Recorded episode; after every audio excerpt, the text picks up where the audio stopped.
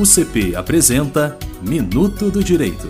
Olá, ouvintes. Nesta coluna, nós, alunos e professores do curso de Direito da UCP, vamos tratar de assuntos interessantes e esclarecer dúvidas no campo do direito. O assunto do momento é a preservação do meio ambiente. A Constituição da República de 1988, no artigo 225, estabelece que todos têm direito ao meio ambiente ecologicamente equilibrado bem de uso comum do povo e essencial à sadia qualidade de vida, impondo-se ao poder público e à coletividade o dever de defendê-lo e preservá-lo para as presentes e futuras gerações. Sendo assim, a responsabilidade pela conservação do meio ambiente não é só do poder público, mas também de cada um de nós. Acompanhe esta coluna para saber mais sobre o tema. Eu sou professora Josília, do curso de Direito da UCP. Sem informação, não existe direito.